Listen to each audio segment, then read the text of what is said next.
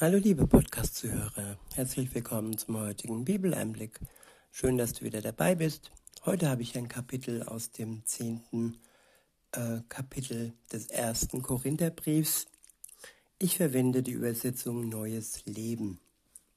Ab Vers 1 heißt es, Liebe Brüder und Schwestern, vergesst nicht, was vor langer Zeit unsere Vorfahren in der Wüste erlebt haben. Gott ging ihnen in einer Wolke voran und führte sie sicher durchs Meer. Ja, Gott führt uns sicher durch die Bedrohung, durch das, was uns Angst macht. Das Meer, wo die Israeliten damals durchschritten haben, es war eine große Bedrohung. Da schreitet man nicht einfach so, ohne von den Wellen und den Wogen ja hinuntergerissen zu werden. Und egal wie die Bedrohung aussieht, wer auf Gott vertraut, der kann gewiss sein, dass er uns sicher, dass er die sicher durch die Bedrohung hindurch führt, dass er vorausgeht, so wie Jesus vorausgegangen ist in der Welt und einen Weg geschaffen hat heraus aus der Trennung von Gott, einen Weg geschaffen hat für unsere Befreiung, für unsere Erlösung, für unsere Rettung. Und weil er uns vorausgegangen ist und uns den Weg bereitet hat, können wir froh Mutes, frohen Mutes durch die Bedrohung hindurch gehen. In Vers 2 heißt es, alle wurden in der Wolke und dem Meer auf Mose getauft, als sie ihm folgten. Ja, die Taufe, nachdem man Gott folgt. Man kann sich nicht einfach so taufen lassen und dann denken, okay, das reicht. Nein, das Folgen ist die Voraussetzung, dass wir Jesus nachfolgen, dass wir an ihn glauben, dass wir ihm vertrauen, dass er uns stärkt, Erst dann ist die Taufe mit einer Wirkung versehen und nicht wirkungslos wie bei einem Säugling, der getauft wird, obwohl er nicht glaubt, obwohl er noch nicht in der Lage ist, Jesus zu folgen. In Vers 3 heißt es, sie aßen alle die gleiche Nahrung, die Gott ihnen durch ein Wunder schenkte, und tranken aus dem ihnen von Gott geschenkten Felsen, der sie begleitete. Und dieser Fels war Christus. Ja, sie wurden versorgt mit Nahrung aufgrund eines Wunders. Und auch heute ist es so, dass wir uns genau diese Tatsache anschauen sollten, denn Nahrung ist nicht immer gewiss und es gibt ja die ein oder andere Möglichkeit oder der ein oder andere das eine oder andere Szenario, wo Nahrung knapp wird oder wo Nahrung verboten wird, möglich ist es. Und so ist es dann auch heute ein Wunder, dass wir trotzdem versorgt werden, auch wenn uns die Nahrung knapp wird oder ja verwehrt bleibt. Und ja, weiter heißt es in Vers 4, ich wiederhole und fahre fort, und tranken aus dem ihnen von Gott geschenkten Felsen, der sie begleitete. Und dieser Fels war Christus. Und doch fand Gott nach all diesen Wundern an den meisten von ihnen kein Gefallen, so dass sie in der Wüste umkamen. Ja, warum fand Gott kein Gefallen an den meisten? Nicht, weil sie jetzt ähm, ja nicht Superchristen waren und viele gute Taten vollbracht äh, haben zu versäumen. Es ging ihm nicht um das Tun, es ging ihm um das Vertrauen, um die Beziehung zu Gott. Wenn Menschen als selbstverständlich sehen, dass sie gerettet werden, Gott hat sie herausgeführt aus der Gefangenschaft, aus der Sklaverei, heraus aus Ägypten in die Freiheit. Und dieser beschwerte Weg äh, hat dazu geführt, dass einige angefangen haben, haben zu mosern und zu klagen und ja, Gott die Schuld, äh, die Schuld in, ja, zugeschoben haben, sozusagen. Und das hat Gott missfallen. Die Freude, was die Freiheit angeht, die war wie weggeblasen bei vielen. Und ja, so ist es auch heute, dass viele Menschen am Mosern sind und ja, alles Schwere und Schlimme, was passiert, Gott in die Schuhe schieben. Und das ist kein Vertrauen, das ist keine Freude auf das, was kommt, sondern es ist einfach, ja, man distanziert sich mehr und mehr von Gott. Und das kann, kann ihm nur missfallen. Denn diese Distanz hilft uns nicht und ja, hilft auch nicht, die Beziehung zu ihm zu pflegen. In Vers 6 heißt es, diese Ereignisse sind für uns ein warnendes Beispiel, damit wir nicht wie sie nach unrechten Dingen streben oder Götzen anbeten, wie einige von ihnen es taten.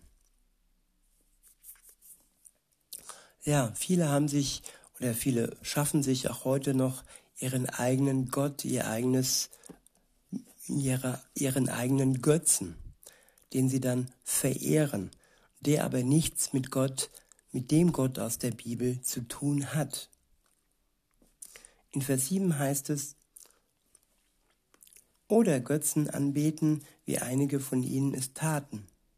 In der Schrift heißt es dazu, sie setzten sich um zu essen und zu trinken und feierten ein rauschendes Fest. Auch auf Unzucht dürfen wir uns nicht einlassen, wie einige von ihnen es taten, und dadurch an einem einzigen Tag den Tod von 23.000 Menschen verursachten. Ja, die Sünde gebiert den Tod. Und manchmal ist es so, dass andere kollektiv dafür ja leiden. Beispielsweise der Zweite Weltkrieg, also viele sind gestorben. In Gänsefüßchen auch Unschuldige. Insofern ist es oftmals so, dass Sünde den Tod äh, gebiert, auch für die, die nicht direkt und unmittelbar beteiligt waren. Und wenn man aber alleine Befehle ausführt, auch heute gibt es so viele Menschen, die einfach Befehle ausführen, die Dinge tun und nicht wirklich hinterfragen, ob diese Dinge für die Menschen, ja, für die sie da versuchen oder denken zu arbeiten, auch gut sind, ob es ihnen gut tut, ob es ihrer, ihrem Leib und ihrer Seele gut tut, was sie da tun. Insofern haben wir schon Verantwortung für das, was wir tun, was wir arbeiten und auch für die Befehle, die wir ausführen. In Vers 9 heißt es, auch dürfen wir Christus nicht herausfordern, wie manche von ihnen es taten, und dann an Schlangenbissen starben. Ja, herausfordern, von Gott Dinge fordern, und nicht demütig, geduldig zu sein, denn all das schenkt uns Gott. Er schenkt uns Demut, er schenkt uns Geduld, er schenkt, schenkt uns das Ausharren, wenn wir uns ausrüsten lassen von ihm, von seinem Geist. In Vers 10 heißt es, und murrt nicht wie einige von ihnen, denn daraufhin schickte Gott seinen Engel des Todes um sie zu vernichten. All diese Ereignisse, die ihnen widerfuhren, dienen uns als Beispiel. Sie wurden für uns, die wir am Ende der Zeit leben, als Warnung aufgeschrieben. Ja, wir brauchen nicht Gott anzumurren, denn wir haben eine Hoffnung, wir haben ein Ziel in Jesus Christus, der all die Ungerechtigkeit und all das Leid zu seiner Zeit ein Ende bereiten wird. Und bis es soweit ist, hilft es uns nicht, wenn wir murren. Bis es soweit ist, sollten wir uns ausrüsten lassen mit Geduld und ausharren, ja, bis zu dem Tag, an dem Jesus Christus wiederkommt und allem Schrecklichen ein Ende bereiten wird.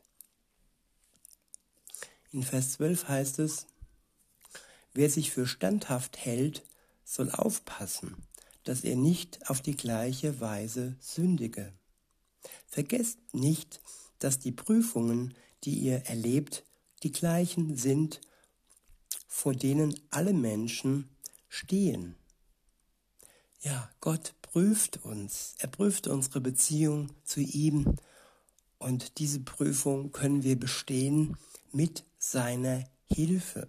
Er schmeißt uns nicht einfach ins kalte Wasser, ohne dass wir schwimmen können. Nein, er rüstet uns aus. Und diese Ausrüstung, die müssen wir erstmal empfangen, uns schenken lassen von ihm, um dann wirklich standhaft zu sein. Weiter heißt es, doch Gott ist treu. Er wird die Prüfung nicht so stark werden lassen, dass ihr nicht mehr widerstehen könnt. Wenn ihr auf die Probe gestellt werdet, wird er euch eine Möglichkeit zeigen, trotzdem Stand zu halten. Ich wiederhole, doch Gott ist treu.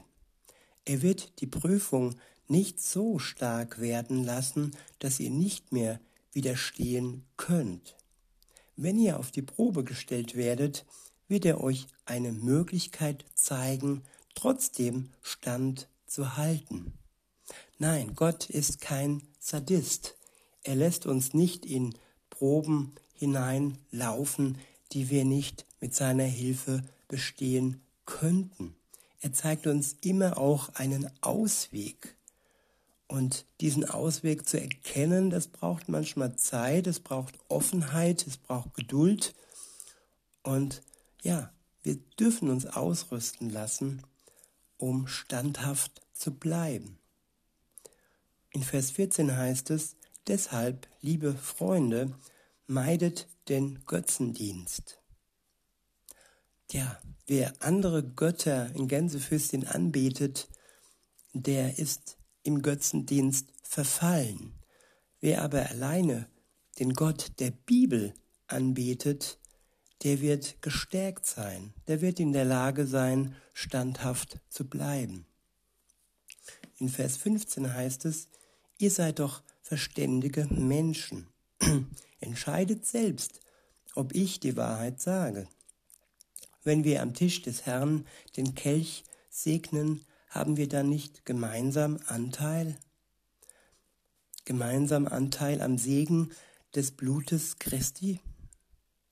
Und wenn wir das Brot brechen, haben wir dann nicht gemeinsam Anteil am Segen des Leibes Christi?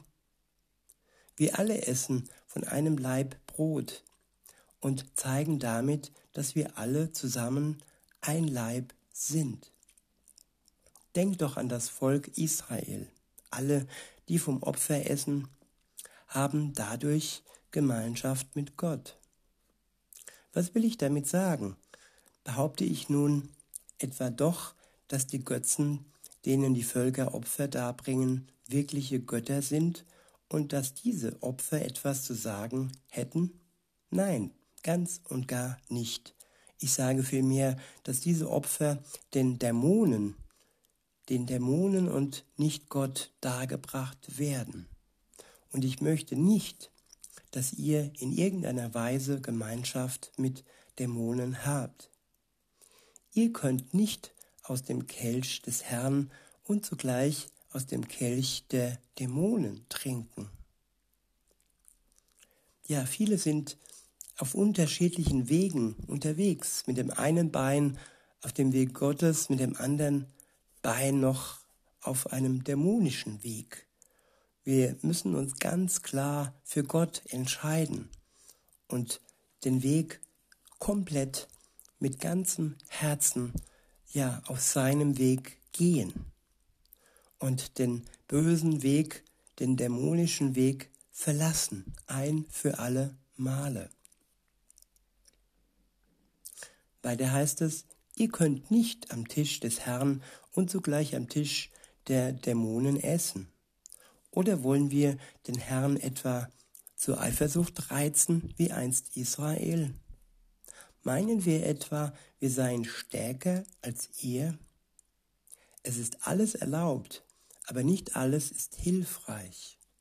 Es ist alles erlaubt, aber nicht alles ist gut.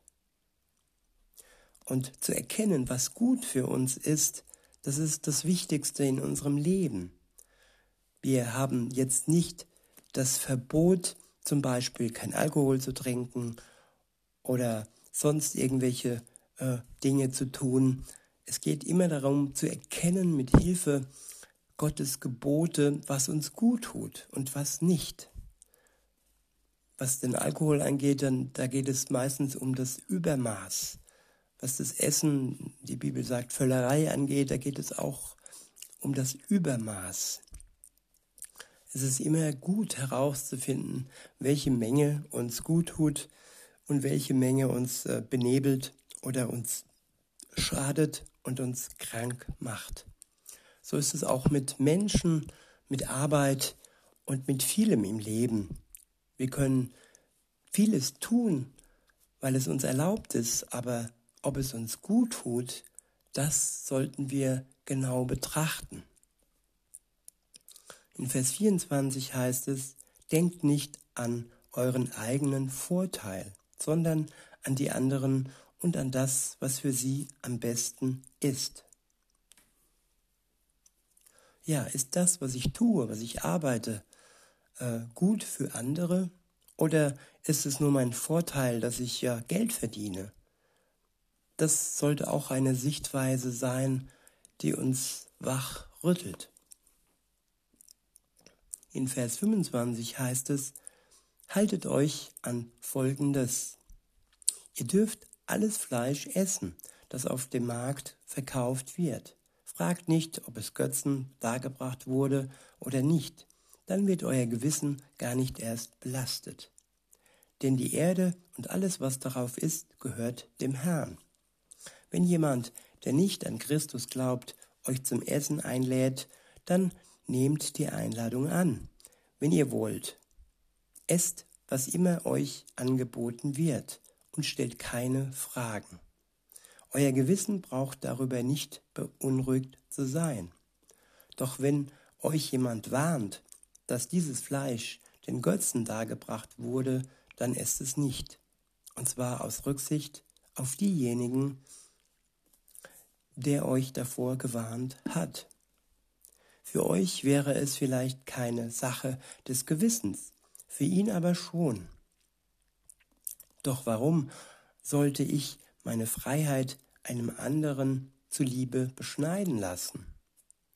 Wenn ich Gott für das Essen danken und es genießen kann, warum soll, sollte ich dann dafür verurteilt werden, dass ich es esse? Was immer ihr esst oder trinkt oder tut, das tut zur Ehre Gottes. Gebt den Juden oder den Nichtjuden oder der Gemeinde Gottes keinen Anlass, sich über euch zu ärgern. Ja, darum geht es hier. Wenn ich jemanden Anlass gebe, äh, ihn zu ärgern, ein Beispiel, ein, ein trockener Alkoholiker, wenn ich in, in seiner Anwesenheit ja, Bier trinke, und dann wird es ihn verärgern, ob er das jetzt zugibt oder nicht. Ich werde ihn herausfordern und äh, es geht ihm dann einfach nicht gut in dem Moment. Wir sollten immer den Blick auf den anderen nicht verlieren. Wenn wir selbst innerlich frei sind und kein Problem haben mit Alkohol, dann heißt das aber nicht, dass wir in Anwesenheit jemanden, der sowohl ein Problem hat, ihn nicht äh, gefährden. In Vers 33 heißt es, ich selbst halte es auch so. Ich versuche in allem, was ich tue, allen zu gefallen. Ich tue nicht einfach, was mir gefällt oder was für mich am besten ist, sondern ich tue, was für sie am besten ist, damit sie gerettet werden. Ja, wenn wir selbst gerettet sind, dann sollten wir nicht arrogant und gleichgültig unterwegs sein. Denn die Menschen, die noch nicht gerettet sind, sie sollten wir ernst nehmen und wichtig nehmen und sie nicht reizen, sondern alles dazu beitragen, dass sie genauso Jesus als ihren Herrn annehmen, wie wir es schon taten. In diesem Sinne wünsche ich euch noch einen schönen Tag und sage bis denne. Thank you